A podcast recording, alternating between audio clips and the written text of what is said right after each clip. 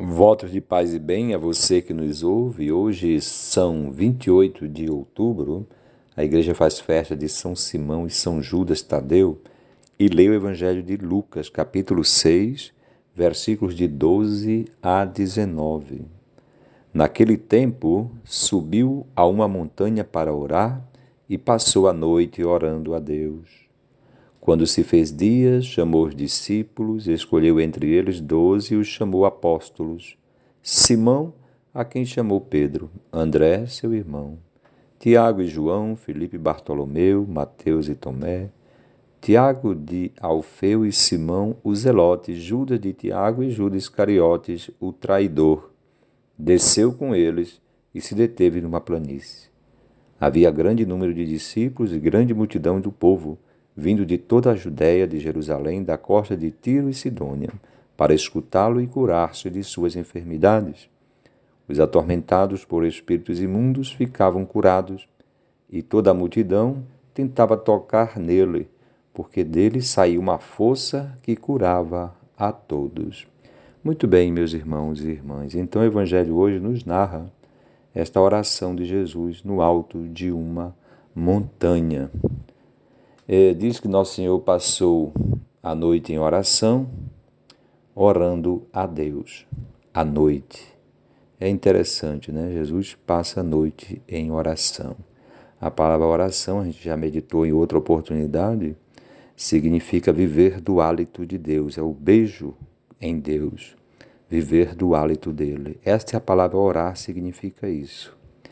E orando a Deus significa face a face com Deus, buscando é, é, criar a imagem e semelhança para com Ele. Então, quando eu rezo, eu estou buscando é, construir a minha imagem e semelhança de Deus. E depois ter uma grande sintonia com Deus. É verdade que a gente às vezes pede, né? a gente pede muitas coisas ao Senhor, pede perdão também, pede proteção, pede trabalho, pede para que as coisas andem bem em casa, na família, tudo bem, faz parte. Mas não esqueçamos dessa primeira oração, que é buscar estar em sintonia com Deus, começar a partilhar da sua vontade, do seu espírito. E depois, neste movimento de oração, de viver do hálito de Deus, a gente começar a se assemelhar a Ele. Este é o sentido da oração. E disse que Jesus rezava à noite para falar também da sua cruz. E nós nascemos disso. Nós nascemos disso. Por que eu estou falando? Porque logo após esta noite de oração, Jesus chamou os discípulos. Então a igreja nasce daquela noite de oração, quando o Senhor sai vitorioso daquela noite. E aqui a gente lembra a cruz. Nós nascemos dessa vitória de Cristo sobre as trevas, sobre a noite, sobre a morte. Nós nascemos dessa vitória de Cristo. Muito bem, depois nosso Senhor chama estes doze. É interessante que ele não chama todos em geral, mas um por um. Cada um tem seu nome.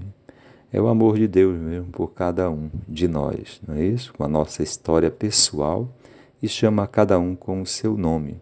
Nós valemos muito aos olhos do Senhor. E depois, outra meditação que a gente pode fazer é que Jesus chama esses doze e os envia aos outros. Então nós temos que aprender esse movimento, né? Somos chamados para sermos enviados. Temos muitos irmãos e irmãs por encontrar.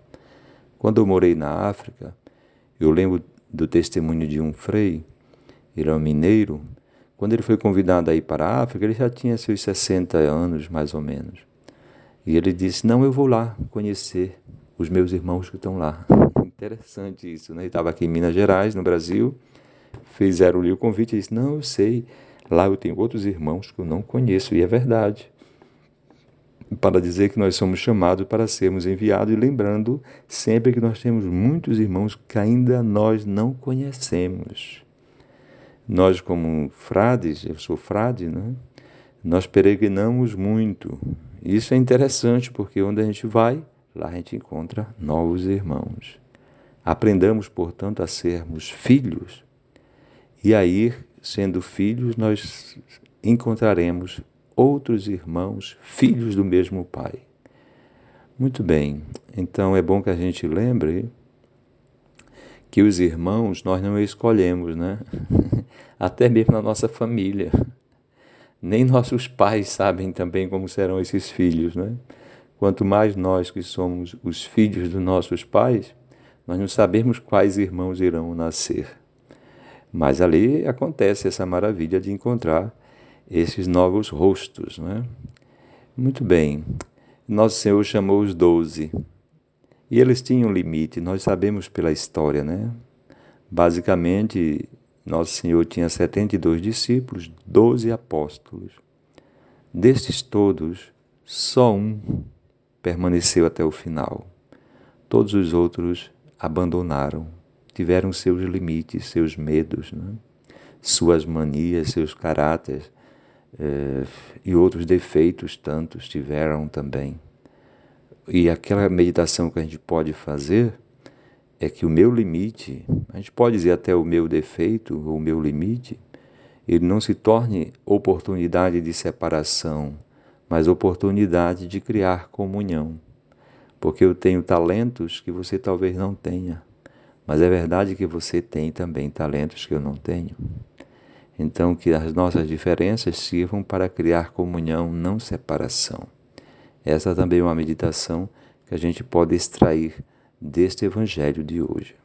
E para concluir, a gente lembra disso, né? Desceu com ele e se deteve numa planície. Então, nosso Senhor vai ao nosso encontro, ele desce deste monte. E as pessoas iam até ele para escutá-lo e curar-se de suas enfermidades. Antes de serem curados de suas enfermidades, os atormentados por espíritos imundos, né, que ficavam curados, Antes disso, escutavam a ele. Por que eu estou fazendo essa meditação? Para dizer que a raiz de toda cura e toda enfermidade está na palavra. E nós encontramos hoje Jesus Cristo e Sua palavra no Santo Evangelho. Escutamos também, tocamos em Jesus pelos sacramentos da reconciliação, da Santa Eucaristia, da caridade, quando nos encontramos, quando, quando visitamos, quando exercemos o Evangelho de Cristo ali acontece paulatinamente, progressivamente ou de repente até acontece curas de muitas enfermidades. Louvado seja nosso Senhor Jesus Cristo, para sempre seja louvado.